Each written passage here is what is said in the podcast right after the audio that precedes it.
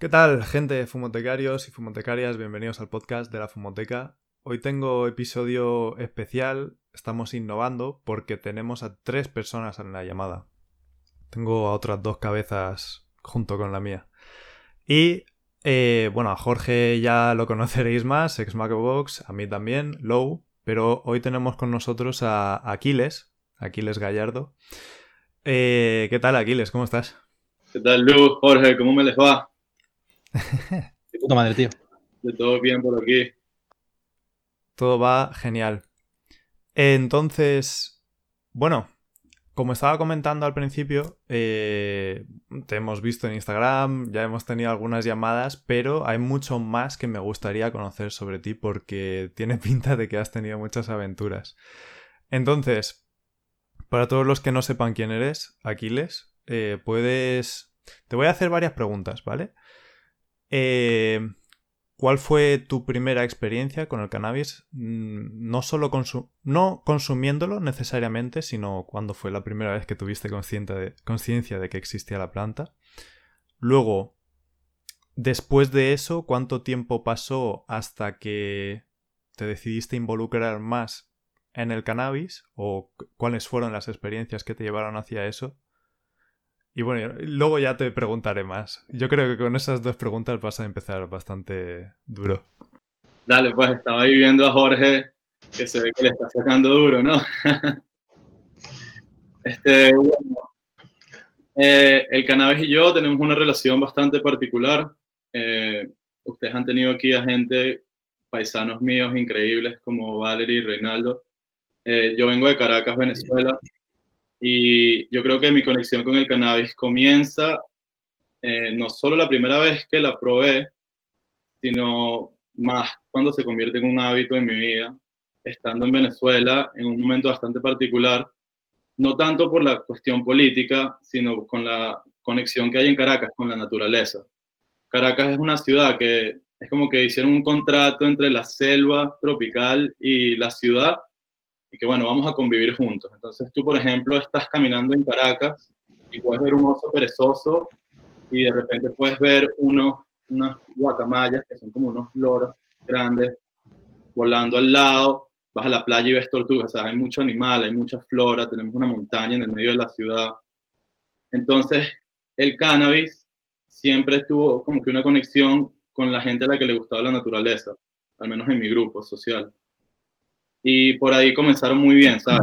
ya, ya por ahí me ganaste, ya si eres algo que está conectado con la naturaleza, si eres algo que yo puedo hacer cuando estoy en una montaña y disfrutar más y como que desconectarme de la ciudad, ya por ahí comenzó la aventura. Correcto, correcto. Comprensible. ¿Y eso a qué edad sería, eh, Aquiles?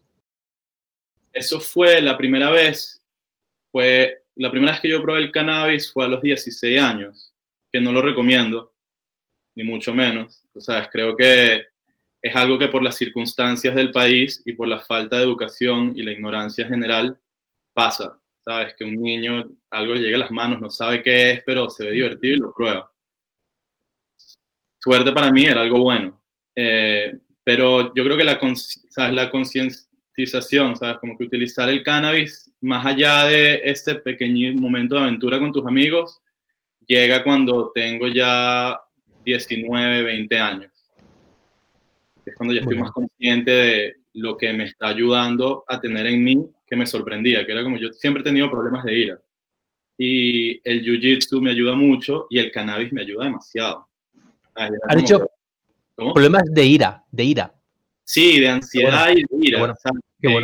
Caracas es una locura, ¿sabes? Tú estás en Caracas y, bueno, estabas en ese momento y el nivel de estrés que tienes no importa cuál sea tu edad, es demasiado. Entonces, como que el cannabis, como ustedes saben, no es que te desconecta, sino que te da un espacio a pensar cosas que no están tan conectadas con la realidad. Te distrae. de repente te quedas, ah, mira qué bonito está el árbol este, en vez de estar pensando. sí. Te entiendo, te entiendo. Sí. Entonces, vale, vale, pero alrededor de los 19-20 eh, tomaste conciencia de que esta planta tenía beneficios. ¿Fue en ese momento cuando decidiste intentar involucrarte en ella o pasó aún más tiempo después de eso?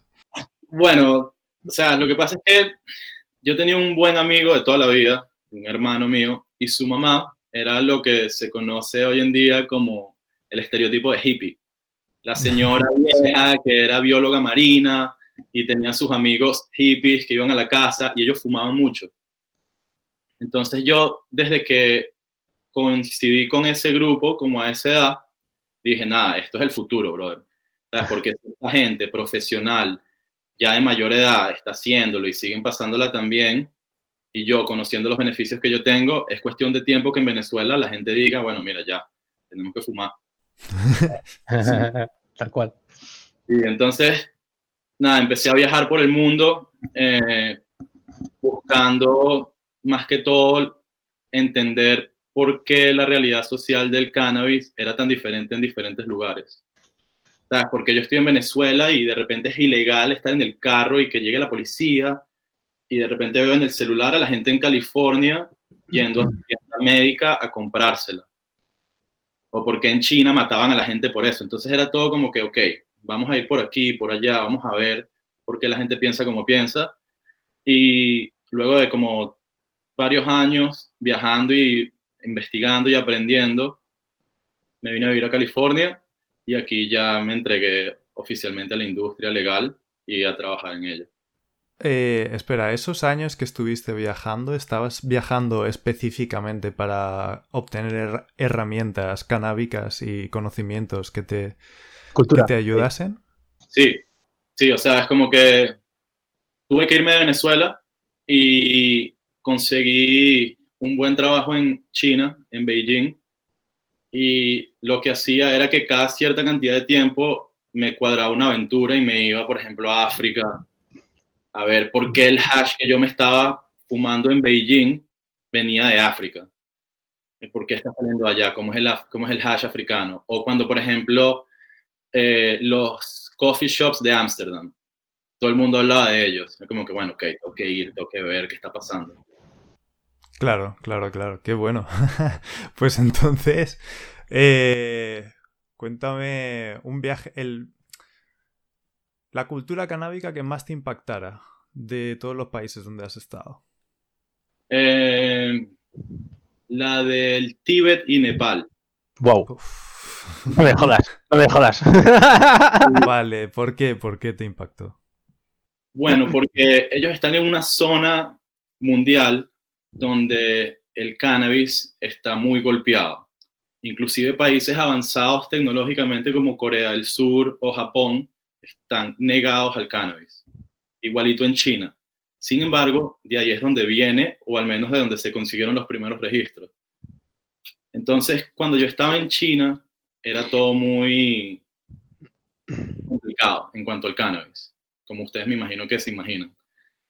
Pero cuando llegué a Nepal, la gente tenía sus pipas de hashish y fumaban muy conectados a la parte espiritual como lo hacían los aborígenes aquí en Estados Unidos, o lo hacen los indígenas, o lo hacen las tribus, etc. Entonces, era bastante impactante porque al lado tenían a la mayor opresión y a ellos, mira, están en su montaña, fumando tranquilos. pues sí, la verdad es que tiene que ser un shock cultural bastante grande. Voy a mostrar algo. Esta es mi cosecha de este año. ¡Ay, qué bonita! Qué guapa la cosecha, tío. ¿De eso qué es? El, la pelota. No, eh, la cepa de hierba que tienes ahí. Ese es mi consumo personal, de mi cultivo personal de este año. Pero eh, no tiene nombre, es Ojikush, ah, es Banana Cookies por Melocotón. Sí, claro. Este, bueno, tengo, tengo varias. Eh, la que me voy a probar ahorita con ustedes, yo le puse Great Savannah Cake. Wow. Great Savannah es como la gran sabana que es una zona en Venezuela, búsquenla, se van a, es impactante. Ah, vale, vale, vale. Ahorita hay muchos, ahorita aquí en Estados Unidos está una corriente de strains, de tipos de cannabis creciendo bastante, que se llama cookies o cake. Entonces, la gente está creciendo mucho, muchos de estos strains. La wedding cake de este año, súper famosa. Eh, blue cookies también. Eh, y bueno, hay otras que están creciendo por ahí también, que sí, Lava Cake también está viniendo duro. Lava Cake. bueno. Sí. Pues bien, tío. Y vale, pues entonces háblanos de esa, de la zona en la que has acabado después de todos estos viajes. Al final has decidido asentarte en California, ¿no? Sí. Y por algún motivo. y creo que sé cuál es ese motivo. Bueno, lo que pasa es que yo estaba muy bien en Beijing. eh, me estaba yendo muy bien laboralmente, pero culturalmente es una ciudad bastante complicada en mi caso personal. Y yo necesitaba hacer algo que a mí me llamase la atención y que estuviese mucho más conectado a la naturaleza. Porque, o sea, yo veía Beijing como el lugar en el que yo estaba ayudando a los humanos. Era como que mi misión ahí en los niños. Eh, pero bueno, tenía a mi novia en ese momento, hoy mi esposa, en California. Y ella venía y me visitaba y me decía, mira, ¿cuándo, ¿cuándo vas a dejar de hacer esto? ¿Cuándo te vas a venir y entregarte al cannabis? Como sabes que quieres hacerlo. Y bueno, tomé la decisión en el 2019, hace poco, el año pasado. Ah, el año pasado, vale, vale. Hostia. Bueno, Buen, buen año para llegar a Estados Sí. Unidos. Sí, pero venía muchísimo para acá, ¿sabes? Eh, tengo, tenía ya dos temporadas de trabajo en cannabis que ya había hecho aquí mientras vivía en China.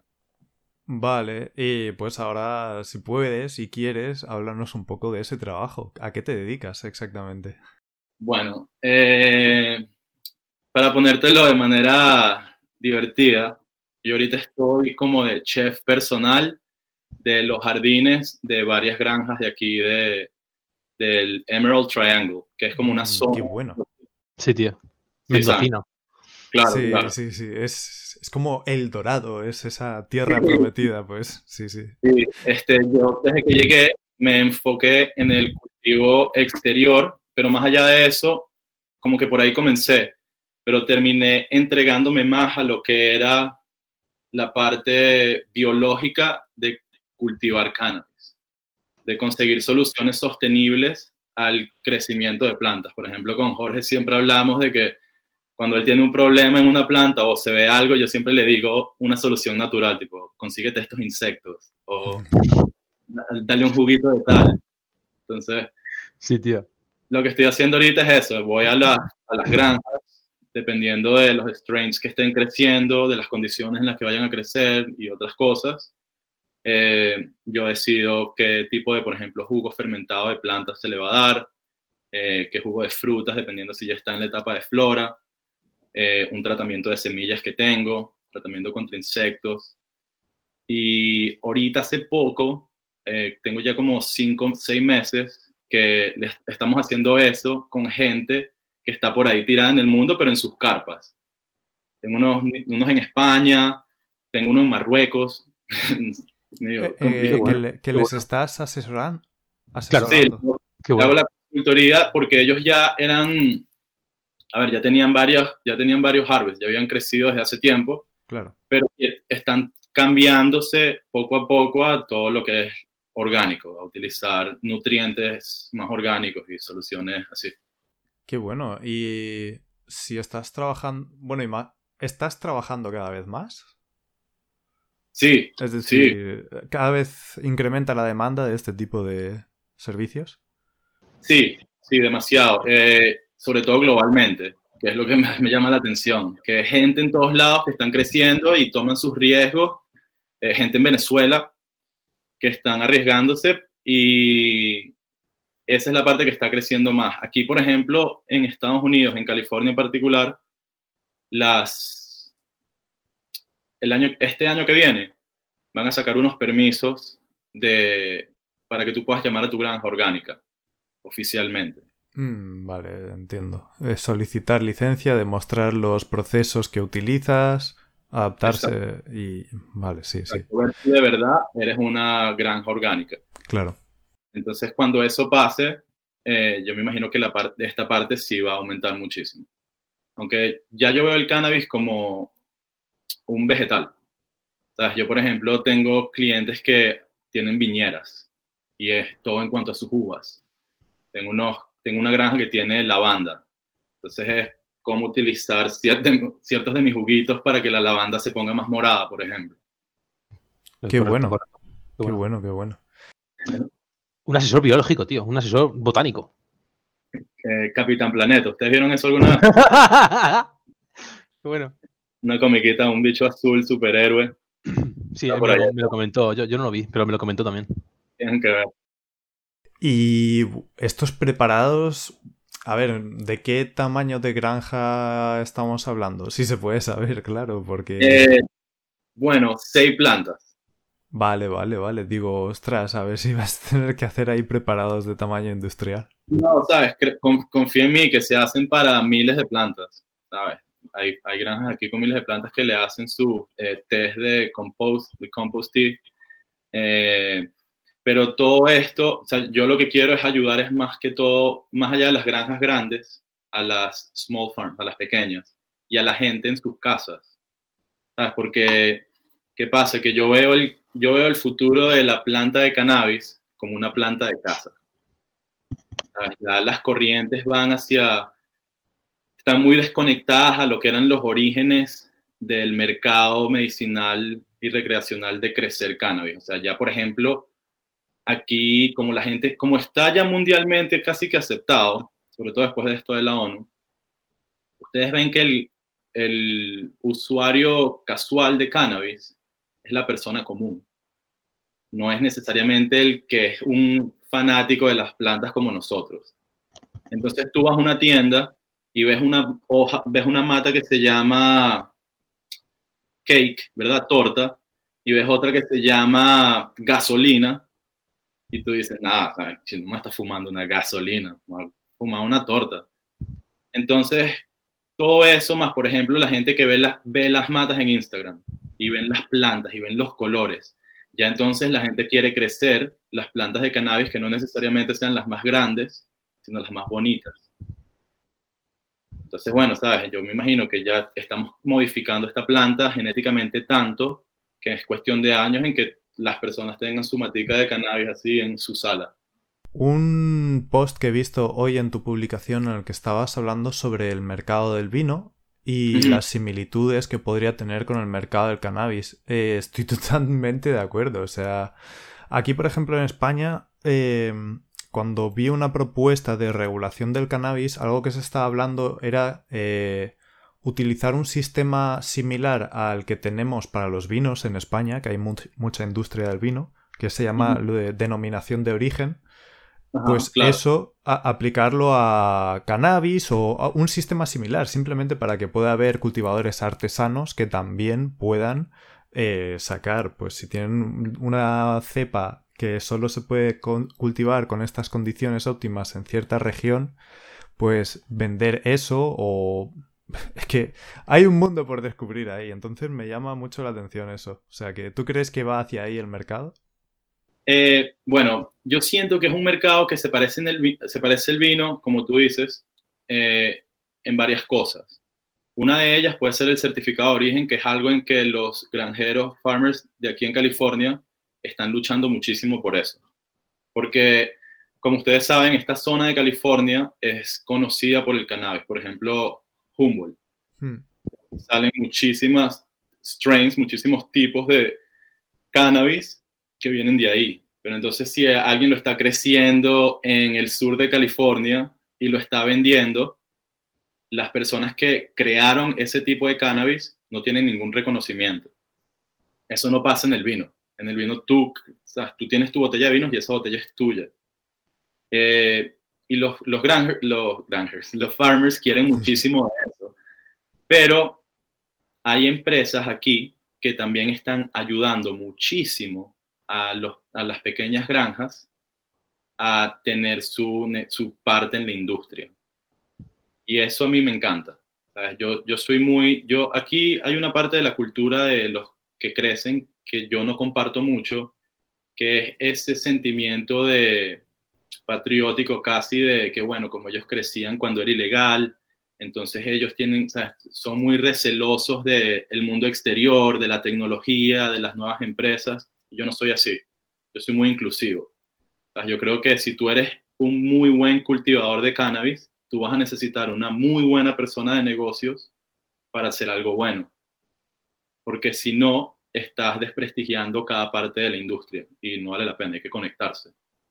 Claro, y en ese proceso... Y además, que si los que llevamos tiempo haciendo activismo canábico, ah, yo cultivaba antes de que, de que fuera legal, por ejemplo, si, esa, si nos involucramos con la gente que está llegando nueva, les podemos decir qué cosas son éticas o qué no, después de haber estado mucho tiempo aquí tratando de luchar por nuestros derechos, ¿no? Como, como amantes del cannabis. Entonces podemos ayudar a que esa gente eh, pues tenga mejores prácticas, vamos. Lo que nos gustaría que fuesen empresas canábicas. Sí, que eso es justamente lo que yo estoy haciendo. A mí, por ejemplo, me llama muchísimo la atención y es por algo que es mío. O sea, yo soy, yo no critico a la gente que utiliza eh, sintéticos en sus plantas o en sus cultivos, pero como a mí me llama la atención la naturaleza y conseguir tratar de copiar lo que te estaba contando el otro día, eh, estas técnicas de cultivo que yo tengo se llaman eh, regenerative farming, son muy sostenibles y son muy tratando de ver el planeta y copiarlo, porque nadie alimenta más que el planeta Tierra. Vale, o sea, es un planeta que está alimentando animales, personas, insectos, plantas, todo al mismo tiempo, un super negocio que es el planeta. Entonces, hay que tratar de copiarlo más allá de tratar de cambiarlo. Entonces, por ejemplo, eh, las, las cochinillas, los aphids, unos insectos que los enemigos número uno de las plantas de cannabis y cualquier vegetal tú, los puedes, tú le puedes echar un pesticida si tú quieres, pero a mí me llama más la atención enseñarte cómo quizás introducir un tipo de insecto que se coma a este otro tipo de insecto. ¿Vale? Correcto. Y así, bueno, tendrás, bueno, como ya hablamos en otra ocasión, tienes una lista de técnicas larga. O sea que, no sé si queréis comentar cosas hablando, Estuvimos hablando sobre de la qué manera él me explicó a mí, eh, aprovechando las cosas que tenemos en casa cotidianas, eh, alimentos y desechos que hacemos, para alimentar a las plantas, tío. Y es algo muy, muy interesante. Pasa es que es algo que me gustaría, digamos, aprender un poquito mejor. Es algo que me gustaría hablar mucho más tiempo. Que no sea, que no sea eh, que me digas, haz esto y esto y pon esto. No, me gustaría aprenderlo un poquito, ¿no? Interiorizarlo. Para yo poder hacerlo bien, más o menos, ¿sabes? Eso tenemos, que verlo, tenemos que verlo, es muy interesante, tío, me gusta muchísimo. Entonces les voy a dar un dato a todas las personas que estén interesadas en esto. Si ustedes buscan lo que se llama Korean Natural Farming, KNF, estas son unas técnicas de estos tipos de cultivos en las cuales pueden aprender a cómo reutilizar las cosas que ustedes tienen en su casa o en sus granjas y dárselas a sus plantas. ¿Qué pasa? Por ejemplo, yo te puedo decir a ti ahorita recetas de, digamos, cómo darle el calcio a tus plantas y si tú estás en tu casa. Hay una solución que tú agarras las cáscaras de huevos después de que tú te comes tus huevos y las guardas, las limpias. Después tú las rostizas, ¿ok? O las pones en el horno. Luego que lleguen a cierto color, las mezclas con vinagre y vas a ver una solución química ahí mismo. O sea, tú las pones en el vinagre, puede ser de eh, manzana, y se empiezan a subir y empiezan a burbujear, porque esos son el poco, eh, todos los microbios que tiene el vinagre conectándose con lo que está, o sea, comiéndose lo que tiene esas cáscaras y produciendo una solución de calcio que tú se la echas a tus matas. Entonces, no sabes qué hacer con tus cáscaras de huevos y tienes plantas en tus casas. Bueno, ahí tienes. Le puedes dar un, El alquimista. Pues sí, y así con un montón de cosas más. Porque, Jorge, ¿tus plantas ahora mismo qué tal están? A tope. Están, están en 60 y 70, 71, 72 días de vida ya, desde la germinación. el armario, de hecho, se tiene que encender en unos 5 o 10 minutos, si no está encendido ya. ¿Y a qué te refieres con cómo están? ¿De sanas o de qué? Eh, buena pregunta. Eh, cuéntame, pues, a, ver, con este cultivo que has llevado adelante habrás aprendido un montón de cosas, porque por, un lado te ha salido la macho de alioli. Eh, y las plantas no les has hecho poda nada, en este cultivo yo he querido poner los abonos más orgánicos que yo que existieran, que viera, ¿vale? Y una marca Terranavis me ofreció su gama vegana de abonos, que son tres. Y pues lo que me dijo, en diferentes etapas, siguiendo la tabla de cultivo que tengo ahí, que sea si Aquiles, pues abonando. Entonces, ah, ha habido una cosa que, y es que en las semanas de flora que estoy ahora, que es la tercera, la cuarta, ahora lo miro, eh, había que dejarle de poner el abono de crecimiento.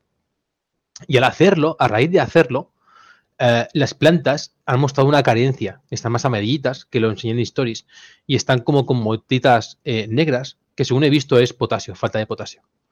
Entonces, eh, porque yo analizando y pensando, digo, a lo mejor es, una, es un bloqueo, a lo mejor es un bloqueo de nutrientes, a lo mejor es un, una EC del agua muy alta, por ejemplo, ¿sabes? Pero yo analizando y pensando, digo, no, pero si estoy usando en mis últimos 3-4 cultivos el mismo agua que es embotellada, comprada al mismo sitio. El pH siempre se lo mido antes del riego. Y lo único nuevo ha sido los, estos abonos y, usar la tabla. Entonces, anoche que eh, aboné, pues yo me por mi cuenta, haciendo mis pruebas, le volví a meter el abono de em, crecimiento. ¿Vale? Y a ver qué va, a ver qué tal. De momento están para arriba esperando la luz, ¿sabes? Están súper tiesas, tío. Aquiles ha oído eh, deficiencia de potasio y... Me emocioné. Sí. Eh, bueno, lo que pasa es que a mí, a mí estas cosas me emocionan cuando las plantas tienen problemas y la gente se sorprende, debería ser lo contrario. Pero es como que esta es la oportunidad donde Jorge va a aprender, ¿sabes? Correcto.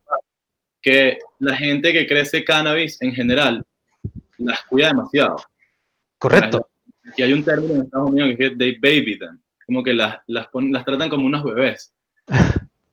Y a pesar de que esto es bueno, no necesariamente, ¿sabes? Estas son unas plantas bastante fuertes. Ellas crecen salvajes en todos lados del mundo. Pero, sí, fíjate, fíjate, Low, que hace dos, tres meses plantó una, dos semillas y al cabo de dos, tres meses volvió al sitio donde las plantó y estaban ahí, crecidas, florecidas y las cortó. Hay que decir que mi madre fue consistente en regarlas, pero ya está. Entonces, es lo que tú dices, no hay que... A ver, no es necesario en muchos casos. estar ahí pegado a la planta. Y, lo, de la, perdón, perdón, Aquiles, lo de la lluvia, el otro día hablamos justo de esto, Aquiles y yo, que, que un amigo suyo, eh, mete las matas que se están mojando. Y claro, y Aquiles pensó, pero es una planta que le puede dar la lluvia, ¿sabes? Es que era absurdo. Claro, y hoy yo estaba en la tienda, estaba trabajando, que trabajo en otra población, y estaba lloviendo. Y la alioli, la bacho, y la otra, la de CBD, está en la terraza. Entonces les habrá pegado la lluvia y se habrá mojado. Pero es que son plantas pero es que son plantas que si llueve, son plantas, tío, que sabes que necesitan agua y más de, lluvia, ¿sabes? Y mientras no sea un tornado, tío, están perfectas, ¿sabes? Sí, lo que pasa es que, mira, eh, la gente tiene diferentes maneras de pensar y diferentes razones para las cuales hacer las cosas. Entonces, muchísimas personas lo que, lo que más les importa es sacar la mayor cantidad de flor posible. Correcto. Toda la gente tiene granjas grandes. Entonces, es, oye, no dejes que se te mojen porque les va a salir mold. Eh, Mo. Mo, mo, sí, sí. Exacto. ¿Y por qué? ¿Por qué? Porque es una planta que ya tú cambiaste genéticamente, entonces tiene estas flores en esteroides gigantes que si se mojan, le sale mo. Pero eso es por tu culpa, ¿sabes? Si tú no le hubieras puesto nada para que fuera así de grande, quizás la lluvia no le afecta, porque es como dice Jorge, es una planta. Y eso es una nueva corriente que hay aquí en Estados Unidos, que tenían en California, que tenían años diciendo, mira, brother, que no se te mojen las plantas con la lluvia. Y este año ya he escuchado varios cultivadores que dicen como que, bueno, pero vamos a experimentar, vamos a ver qué pasa cuando se mojan, qué le pasa a los otros cannabinoides, porque también todo está cambiando mucho, bro. ¿Sabes? Ya, ya crecer nada más una planta que te interese su THC es, es muy precario. Correcto. Tú ahorita, Lu, dijiste el término alquimista, y yo creo que el cannabis, o sea, la planta de por sí, ella es una alquimista. Porque los alquimistas, a diferencia de los químicos, ¿qué pasa? Que un químico quiere tratar de deconstruirte algo, sacarte el THC de la planta y tener la molécula. Que eso está bien. Tú pones esa molécula después en un aceite y la persona que nada más necesite cierta de estas moléculas, en este caso el THC, la tiene ahí. Buenísimo. ¿Qué hace el alquimista o qué hacían los médicos de eh, la medicina china de milenario. te mezclan cosas.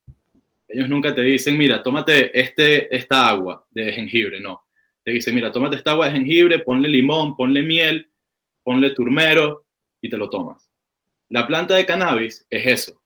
Mira, toma, pon este poquito de THC, pon este poquito de CBD, pon este poquito de THCV, pon este poquito de CBG. No es nada más una sola cosa. Entonces, la gente se preocupa tanto por una que se olvida de todas las demás. Y a ver, que quizás la lluvia hace que tenga más terpenos, por ejemplo. Yo tengo que decir, tengo que decir que a todo el mundo que me pregunta a mí, y hablamos del tema, eh, la verdadera medicina es la planta en el conjunto. No, no aislando una cosa ni poniendo otra. No. Los cannabinoides en conjunto, en sus porcentajes que tengan que ser, tío, es la buena, es la, es la verdadera medicina, tío. Eso de aislar solo el CBD, como dice Aquiles, o el THC o el CBG, tío, yo, yo, es mi opinión, y es lo que yo voy a defender, ¿sabes? Hasta, hasta que cambie, o hasta que se me convenza, o hasta que yo me convenza de lo contrario, ¿sabes? La verdadera medicina es el puro cogollo, tío, y es la pura planta en su estado natural, de verdad. Es así, tío.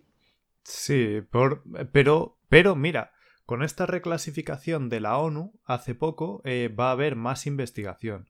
Con más investigación los químicos que menciona Aquiles van a poder determinar, bueno, cuando averigüen cómo extraer cada uno de los distintos cannabinoides que hay, que aún les quedan muchos por eh, catalogar y entender mejor, em, cuando se haga eso, podremos hacer medicinas de todo tipo, desde la full spectrum, el cogollo puro y duro ahí, que, que puedes hacer lo que quieras con él, a cada uno de los cannabinoides por separado para cada una de las dolencias reconocidas. Y eso lo vamos a vivir nosotros, yo creo. Eh, eso lo he dicho ya, lo dije en el anterior podcast, fue momento histórico, es momento histórico. Y nada, para adelante, para el futuro. Sí, o sea, por ejemplo, eh, lo que hace, lo que hace que, lo que estábamos hablando antes, Lu, lo que hace la consecuencia de estas palabras en la ONU es la apertura a la sociedad del cannabis es, por ejemplo, ya mi papá escribiéndome un mensaje y que mira, y el cannabis y tal. Y eso es bueno, eso, eso tiene su parte buena. Eh, pero no hay que olvidar que hay muchos intereses encontrados. A mí, por ejemplo, no me gusta algo que está pasando en Estados Unidos, que es que el boom recreacional está haciendo que el cannabis se vea como algo recreacional. Y es como que, bueno, ya va, no se olviden que es una medicina tampoco, ¿sabes? Como que ya la gente está aquí que les interesa nada más cierto porcentaje de THC, quieren la flor más potente, y es como, bueno, ya va, ya va, otra vez humanos, vamos a calmarnos, no nos desviemos. Yo, yo con respecto, con respecto a eso, tengo que decir que en 2016, 2016, 2017, cuando fue mi boom de descubrimiento del cannabis, yo seguía en YouTube a muchos youtubers, obviamente, americanos, eh, que hacían dabs y hacían todo ese tipo de extracciones y de consumo. Y es que son dabs, tío, de un metro con un 99% de THC. Pero es que, ¿sabes? Entonces, Aquiles, claro. Entonces, claro, yo, yo, yo quiero probar eso y lo voy a probar, correcto. Pero se está normalizando tanto el ir al extremo del high a tope ¿sabes? Que también yo tampoco lo comparto. Sí, o sea, y también es por el hecho de que, a ver, vamos hay, muchos, hay muchos ejemplos porque sirve con cualquier extremo. Cuando tú quieres comerte una hamburguesa, tú no te quieres comer la hamburguesa que tiene un pedazo de carne de dos libras. O sea, una hamburguesa que quizás tenga una cebolla caramelizada, caramelizada un tocino, ¿sabes? Claro, claro, claro, claro, Una mezcla de cosas. Con los DAPs, aquí ahorita están haciendo muchísimo a mí me encanta ese mundo porque ya están transformándolo en algo más como lo que decíamos de los alquimistas, algo más con terpenos, con otros compuestos, que los plantas se lo vuelven a poner al extracto y literalmente a más fresca. Correcto. La bread, por ejemplo. Entonces, eh, los, los, ¿cómo se llaman? Los terpenos, los terps, es algo que este año y el año pasado y el año antepasado han estado creciendo durísimo en la industria de cannabis. ¿Por qué? Porque es la gente entendiendo que los nuevos consumidores lo que les interesa no es quizás oler un, una que huela queso, sino algo que huela más a limón o algo que huela más a manzana o algo. Cada quien tiene sus gustos. Y eso tú lo consigues es por los terpenos. Ahorita, ayer estaba escuchando, esto me, voló la cabeza. Están haciendo muchas comparaciones en Estados Unidos entre los hongos y el cannabis, pero no los hongos psicodélicos, no el psilocybin, sino los hongos en general. Tipo, el, el hongo en general, su parte física, porque los hongos tienen también terpenos. Yo no sé si ustedes han tenido la oportunidad de oler unos hongos frescos de por un bosque y tú hueles los de un mercado y es otra cosa, no huele, es como, ¿qué es esto? ¿Qué pasa? Otra cosa totalmente diferente. Entonces, se han dado cuenta de cómo estos terpenos se encuentran en ciertas partes del hongo que quizás también puedan estar, por ejemplo, en lo que es el tronco de la mata de cannabis. Oh. Entonces, sabes que te digo que esta mata tiene demasiadas cosas que todavía no hemos descubierto y que estamos en constante proceso y es como que, ah, tú me estás diciendo que ahorita yo quizás pueda sacar terpenos del tronco, porque el tronco era algo que aquí la gente odia, no hacen nada con eso. ¿Sabes? Como que, ¿qué hago yo con lo que me queda de la mata? Y bueno, puedes hacer muchas cosas, puedes hacer un té, ¿sabes? puedes utilizar la fibra, etcétera. Es que nos queda tanto por hacer, lo voy a decir otra vez, no solo cannabinoides, terpenos, es que otras moléculas, pero luego aparte la fibra, todos los usos que se le puede dar, es que esta planta tiene mucho que ofrecer. Y...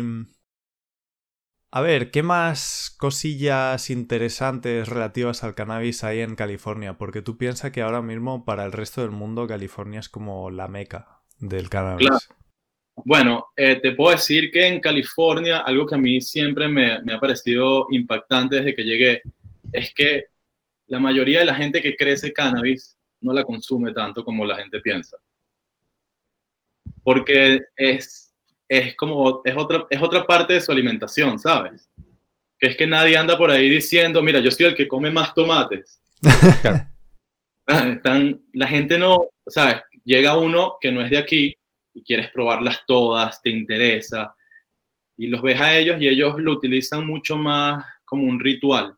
Algunos sí, algunos no, pero la mayoría, como están trabajando tan duro, porque trabajar en cannabis no es fácil. Estás en una granja, ¿sabes? Eso es trabajo bajo el sol, eso es trabajo duro. Y como que tú no quieres estar ahí fumando todo el día, te cuesta trabajar.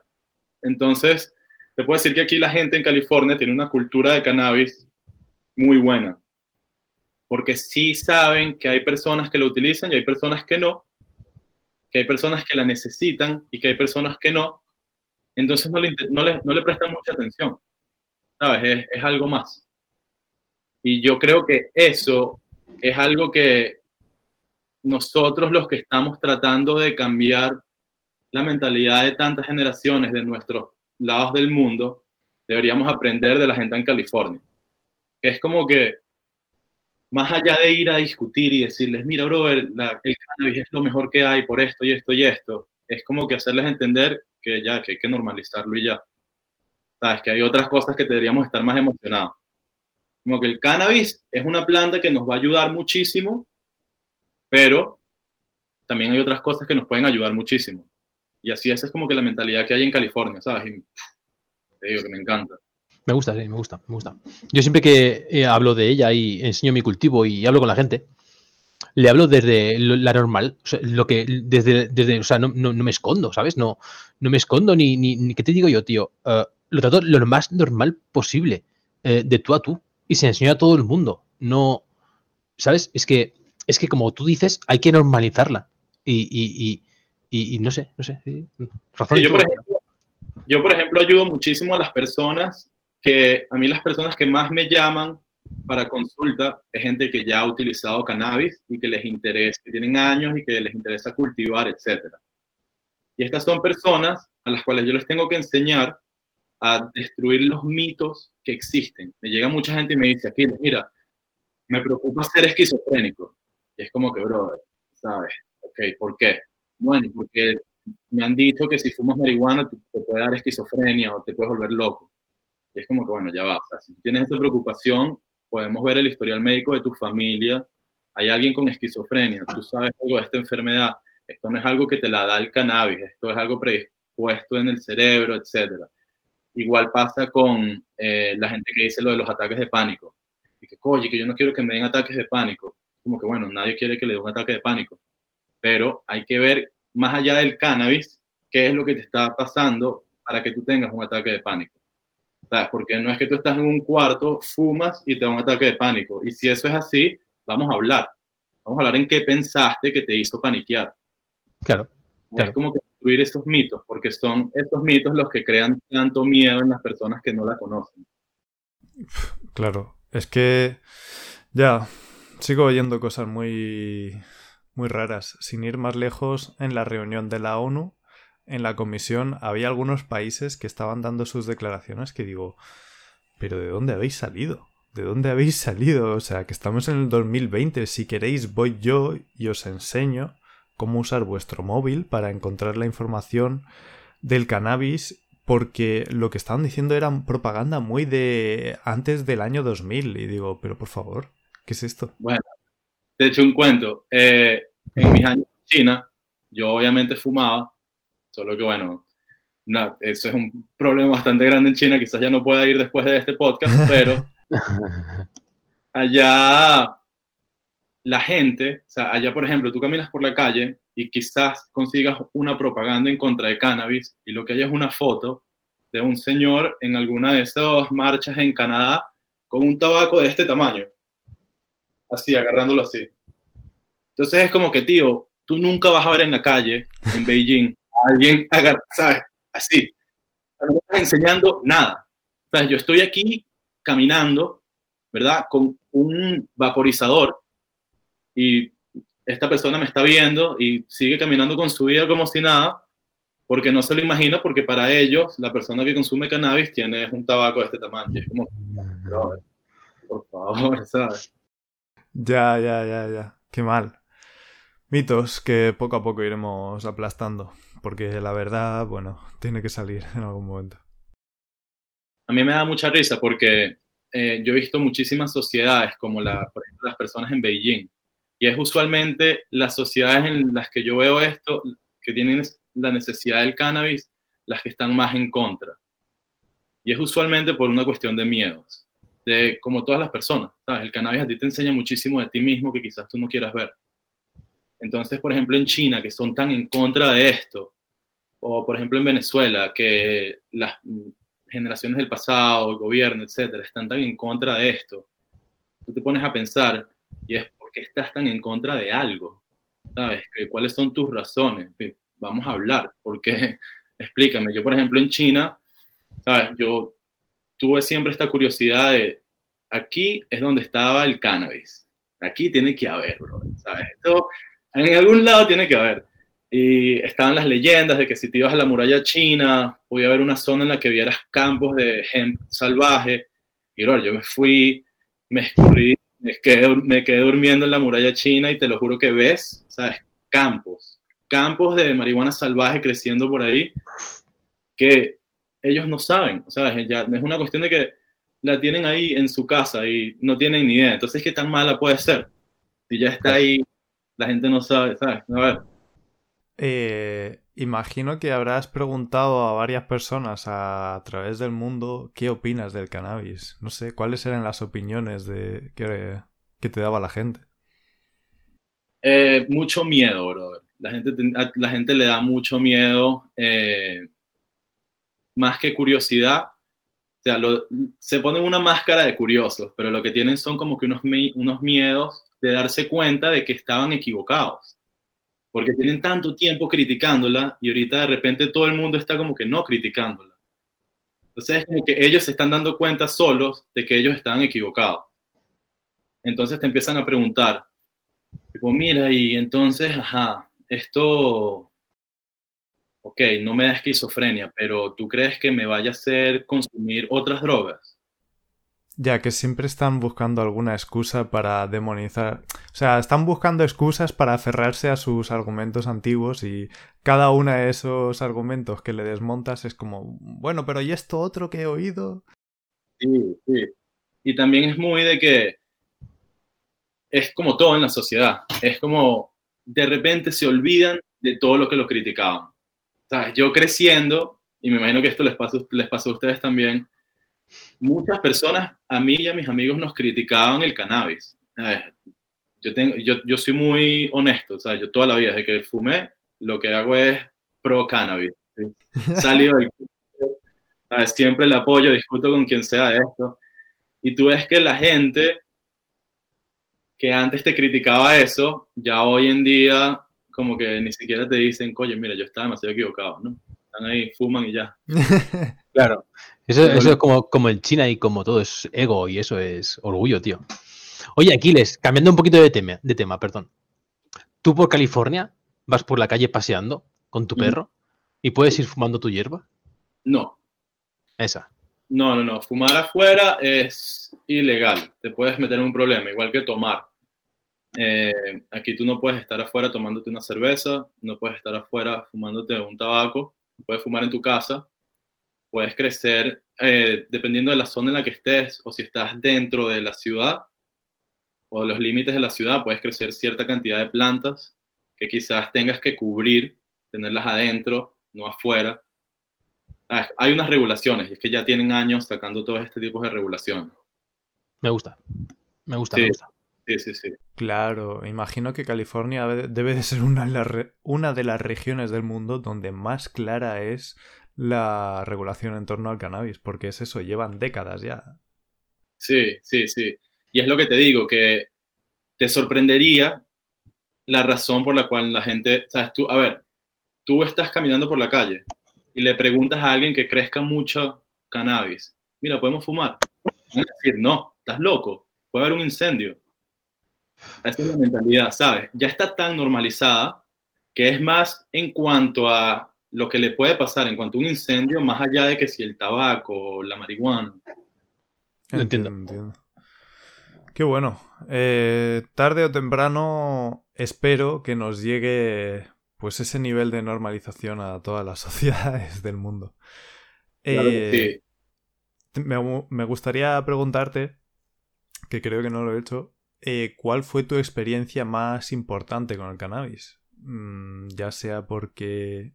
Bueno, no sé si fue la primera vez, pero hay gente que no necesariamente fue la primera vez que probó el cannabis, sino que más tiempo, un tiempo después, se dan cuenta de algo de acerca de la planta que es como, bueno, ya, tengo que dejar todo lo otro que hay en mi vida y centrarme en esto.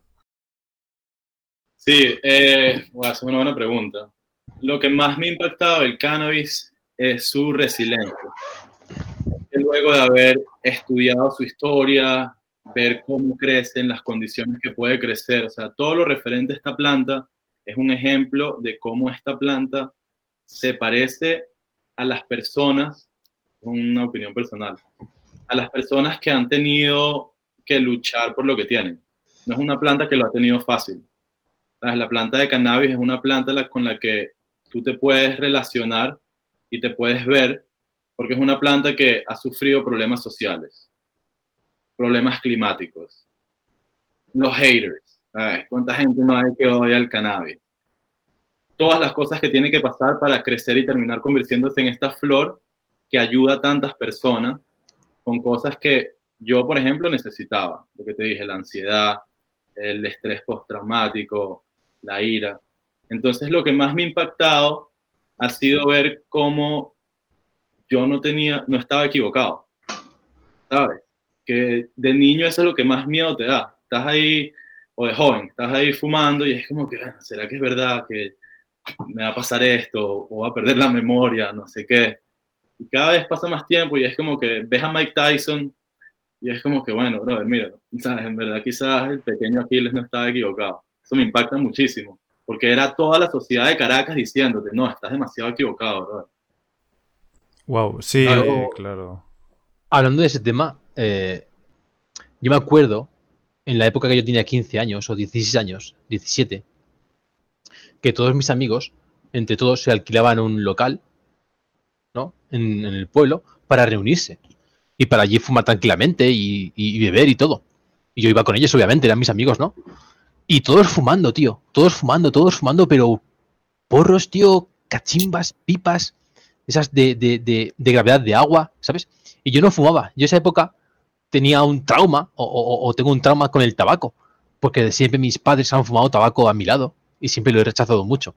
Y quizás gracias a ellos eh, he llegado a los 30 sin fumar nada, sin probar nada, ¿sabes? Entonces, en esa época del local, yo veía a mis amigos, tío, y cómo pillaban los highs y cómo, y cómo, y cómo fumaban. Y, y era, era una locura, era una locura. Y yo la marihuana siempre la he tenido ignorada. Eh, no la despreciaba ni, ni nada, simplemente no tenía curiosidad porque yo la había relacionada con el tabaco. Porque aquí hay mucha cultura de mezclar la hierba con el tabaco. Entonces, yo era una cosa que iba a la par, era una cosa que era marihuana y tabaco. ¿Sabes? Era, era inconscientemente yo pensaba así. Entonces, mi rechazo era tal que marihuana, ignoro. Marihuana, ignoro, ¿sabes? Y en toda la época de mi vida, en todos los años, en, todo, en todos, la marihuana ha estado presente. Yo la he visto, como los demás la consumían, pero yo lo omitía. Yo iba por la calle, olía y digo, hostia, eso huele a hierba. Y yo sin saber que era la hierba, ¿sabes?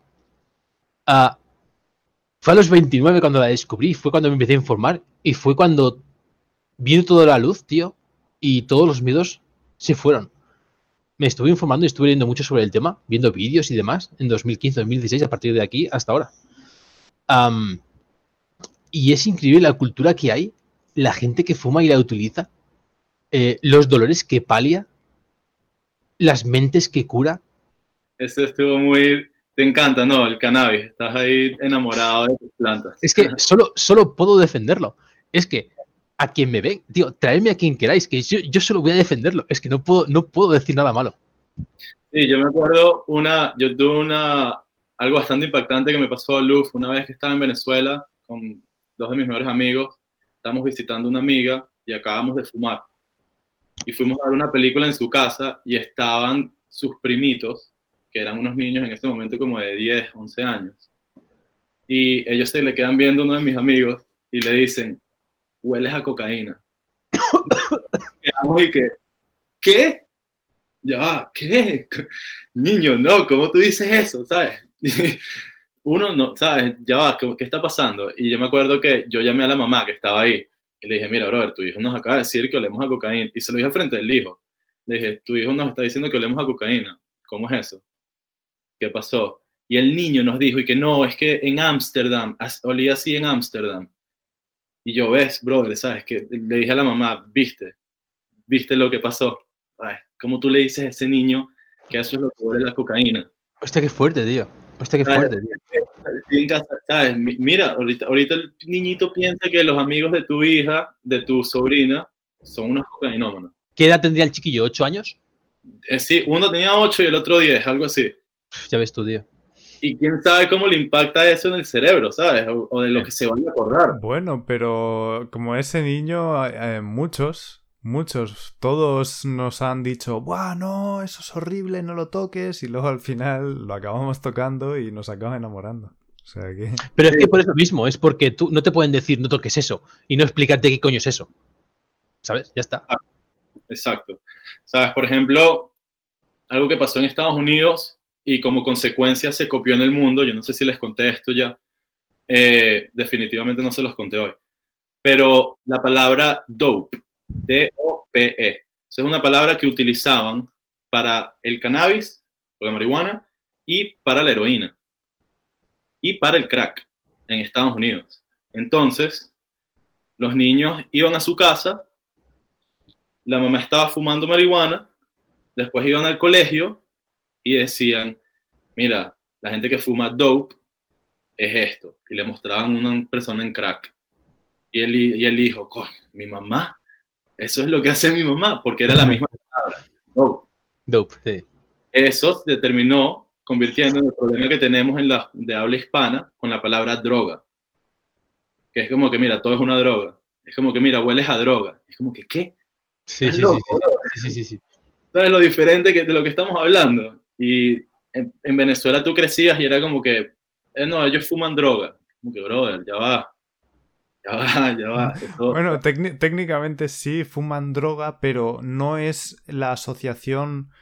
O sea, la asociación que hace la gente al oír la palabra droga es lo de, bueno, ya está en una esquina metiéndose heroína y no necesariamente. no, o sea, que digo que se puede malinterpretar. Claro. ¿sabes? Necesitas ser un poquito más específico porque, ¿sabes? Como que yo te diga, estás fumando matas. Como que ya una palmera, me estoy fumando. Claro, claro. Em, otra pregunta para ti. Si tuvieses una varita mágica y pudieses cambiar algo dentro del mundo del cannabis, ¿qué cambiarías y por qué? Esa pregunta está buenísima. Cambiaría la, el estigma que hay en cuanto al THC ser lo más importante. Lo que estábamos comentando de antes de que no me gusta a dónde se está moviendo la masa social en cuanto a querer fumar lo que sea más potente, sin importar de dónde viene, cómo creció, etc. la, cantidad de terpenos, lo que de verdad estás buscando. Porque eso se presta a que haya muchísima gente vendiendo productos que no son verdad. Caparías, dentro de la pregunta de Low, si tuvieras esa varita mágica, ¿vale? Con ese poder que tú te estás imaginando, caparías el tope de potencia que tiene el THC. Es decir, le pondrías un tope, no sé cómo lo harías, ¿vale? Con tu mágica, en el cual que por mucha concentración que fuera, no te va a, no te va a dar más high. ¿Me sigues? Eh, Sí, sí te sigo. Y no, no lo haría porque yo soy muy liberal, que la gente haga correcto, lo que quiera. Correcto, correcto, correcto, te entiendo. Pero yo sí pienso que el sentido común es muy importante. Entonces, si tú lo que de verdad quieres es más THC, estás un jalón away, o necesitas sacarle otra vez. Te sacas dos patadas más y ya tienes más THC. Pero si lo que tú quieres es una flor que huela algo diferente, o una flor que haga algo particularmente importante para ti, o sea, hay muchísimas cosas más importantes que el THC. Por ejemplo, la dosis ideal. Eso es un concepto, si me prestas la varita otra vez, es algo que le haría a todo el mundo en la cabeza. A cada persona que consume cannabis lo enseñaría a conseguir su dosis ideal. Porque, por ejemplo, en mi caso, yo he hecho muchas investigaciones en cuanto a la ansiedad y el cannabis. La dosis ideal es fundamental si tú quieres reducir tus niveles de ansiedad. Porque, ¿qué pasa? ¿Qué es la dosis ideal? Es en modo campana. Si tú le sacas, digamos, tres patadas, tienes la ansiedad baja. Le sacas seis patadas, la tienes alta. ¿Vale? Entonces vuelves a bajar. Entonces, como que es, es, es muy importante que tú sepas que quizás si tú, por ejemplo, si sufres ansiedad, fumas más, puede que te dé más ansiedad más allá de reducirte. Entonces, si eres alguien que necesita, digamos, THC para dormir, si tú fumas mucho más, quizás ni te puedas ni dormir, ¿sabes? Claro. A mí eso me pasa. Eso del THC, Aquiles. Anoche, anoche, jueves, eh, aquí yo estaba viendo un vídeo de YouTube a las 11 de la noche y te prometo que me estaba durmiendo en el teclado. Estaba así tranquilamente y digo, hostia, me voy a dormir. Me levanté, miré las plantas, cogí el porro, leí dos escaladas y volví aquí a jugar al videojuego. Hasta la una de la mañana. Porque no sé, no sé qué tiene la hierba, tío. Pero es que a mí no me apalanca, tío. Es que a mí no me tira al sofá. Es que a mí me anima. Es que a mí me pone eufórico, tío. Es que, ¿sabes? Tengo que llevar, tengo que llevar yo todo el día fumando hierba para estar ya muerto, ¿sabes? Pero es que, ¿sabes? Pero es que como tú bien dices, como somos tan, tan diferentes y hay gente de tanto tipo y las mentes, tío, cada uno tenemos que saber eh, ¿qué nos hace la hierba a nosotros para saber consumirla de la, manera, de, la manera adecuada? ¿Sabes? Yo tengo un amigo, tío, que de dos caladas le mete una ansiedad y le mete unas taquicardias que no quiere fumar por eso. Pero es que yo quiero que ese amigo mío fume una cepa con un 7% de THC y con más CBD, con un 10, por ejemplo. ¿Sabes? Pero es que es eso, hay que probar las diferentes uh, uh, variedades de las cepas, los porcentajes de los cannabinoides. Porque es que la hierba es una medicina para todo el santo mundo en su santa medida, tío. Sí, o sea, lo que pasa es que, a ver, a mí se me, últimamente la comparo mucho con el té, porque dejé de tomar café y estoy tomando nada más té. Y no porque tenga nada en contra del café, solo para ver qué tal. Y me he dado cuenta que la gente que no conoce mucho de té, ¿verdad? De repente dice, oye, me voy a tomar un té para dormir. Y se toman un té negro en cafeína. Y claro, eso está lleno de teína, ¿no? no, no. Exacto, entonces o te puedes tomar una manzanilla. si tienes quizás un dolor de barriga. Entonces, como que hay un tipo de té para cada cierta cosa que tú tienes, más allá de la palabra té. Y así es el canal. ¿Sabes? Como que, y, es, y por eso es que es tan importante educar. Porque eso es lo que pasaba antes, brother. Antes, ¿cuánta gente no conocen ustedes que dicen hoy en día, no, yo más nunca vuelvo a fumar porque una vez fumé, brother, y me dio un ataque de pánica que no, no lo pude controlar? Demasiada gente. Y es como que, bueno, está bien, pero hay muchísimas razones que pudieron haberte afectado, más allá de la, la cannabis. ¿Sabes, ¿Sabes también qué me pasa, tío? Con toda esa gente que tú acabas de decir que su primera experiencia fue muy mala, tío, el 90% de esas personas que yo hablo con ellos, su primera experiencia con el cannabis fue yendo súper borrachos o súper encocaos o súper de algo, tío. No, no puedes probarlo tranquilamente solo esa sustancia, tío. ¿Sabes? Es que son todas malas experiencias, tío. Sí, y una cosa, a mí me, bueno, a mí me impactó muchísimo eh, la primera vez que fui a España con motivos de cannabis. Me acuerdo que me enrolé un tabaco y lo fumé con un amigo español y mi amigo le estaba aquí y dice, sin tabaco, estás loco. Y yo, ¿what? ¿Qué? Con tabaco, estás loco tú. o sea, un choque cultural durísimo y hay muchísima gente que no fuma cannabis sin tabaco. Está bien, si te gusta fumar con tabaco, a mí me veces que me gusta un spliff, pero es otra cosa. ¿Sabes? estás mezclando dos cositas que hacen algo diferente. Ya, ya, ya. Eh, para acabar, bueno, normalmente dejo que el invitado me haga una pregunta a mí, pero tienes una pregunta para cada uno de nosotros. Sí, tengo una pregunta buenísima. Si pudiesen conseguir un olor y un sabor de una mata de cannabis, si se lo pudiesen poner, si tú quisieras una mata de algún sabor en específico y algún olor en específico, ¿cuáles serían? Jazmín. Jazmín, ok. Tengo una mata de jazmín ahí. wow, estoy haciendo lista mental, o sea, estoy pasando por toda la lista de olores que tengo ahí registrados en el cerebro y difícil, ¿eh? A mí es que el olor, del jazmín, el aroma del jazmín, tengo muchos buenos recuerdos. Me gusta lo que es la flor en sí. Y, y pero sobre todo los recuerdos, tío. Y no sé, me encanta, me encanta. ¿Conoces la planta galán de noche? Galán de noche. Tendría que sí, la buscaré la veré. Ya, a lo mejor la conoces por otro nombre incluso. Pero el olor de esa planta, que también desprende un olor muy. muy. que sale un mueble, tío, galán de noche. En, mi opinión. ¿Y los sabores? Uf. O sea, tiene que oler a galán de noche y luego tener un sabor. Puedo elegir el sabor también. Porque algo que les hago esta pregunta, porque ahorita hay muchos cultivadores que están trayendo de nuevo lo que son las semillas de tipos de fenotipos de cannabis que no llaman tanto la atención al nuevo, a los nuevos consumidores. Por ejemplo, están trayendo el skunk, que eso es zorrillo.